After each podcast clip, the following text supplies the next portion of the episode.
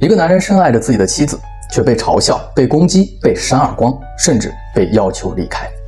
只要是妻子的意愿啊，他都可以忍耐。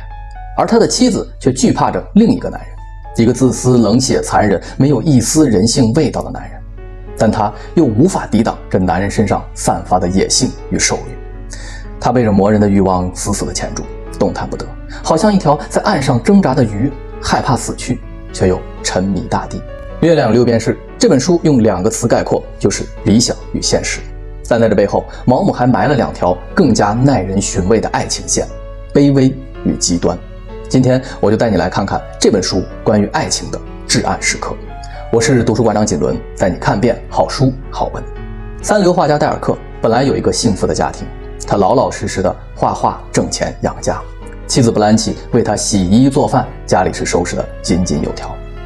男人性格老实，女人美丽贤淑。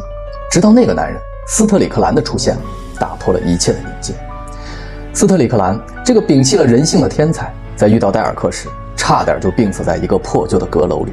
戴尔克虽然是三流画家，但却有一流的鉴赏力。他知道斯特里的才华是多么的伟大，他必须要小心的呵护。于是他把这个自私的流浪汉接回家照顾。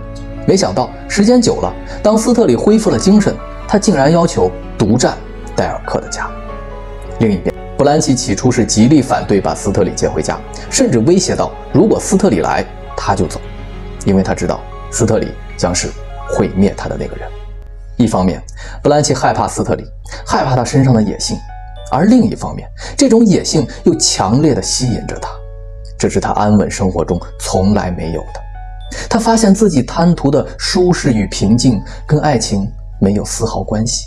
无论是整洁的床单、可口的饭菜，还是锃亮的窗台，都已经掩饰不住心底的那头野兽。在遇到斯特里的那天，他从笼子里跳了出来，发出了回应的低吼。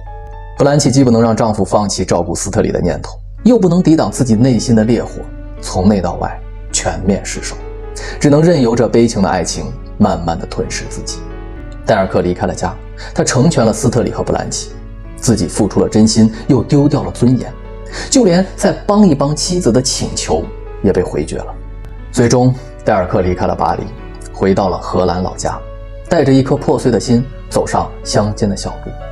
或许只有那里可以包容他的软弱与执着。至于布兰奇，他看清了曾经婚姻里的那个男人是那样的没有骨气，最后竟让他感到恶心。而他再次选择的这个男人，又从来没有关心过他。欲望消失过后，是茫茫的孤独与失落。极端的感情反差，为这段不顾一切的冒险付出了深刻的代价。他选择结束自己的生命。到这里呢，这本书中两段悲情的爱情落幕了。戴尔克和布兰奇都付出了所有的爱，布兰奇甚至付出了生命。但爱情之神并没有看在他们如此虔诚和勇敢的份上而成全他们。你可能会觉得这太残酷了，太不应该了。可卑微与极端的爱情就是这样，对对方无尽的好，对自己欲望彻底的放纵，最终都会迷失自我。没有人敢说自己已经看懂了爱情，感情的事儿本来就是身不由己。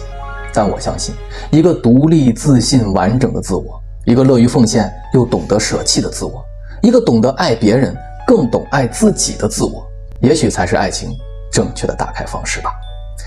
未经审视的人生是不值得过的。没有自我的爱情是不值得拥有的。我是杰伦，下期见。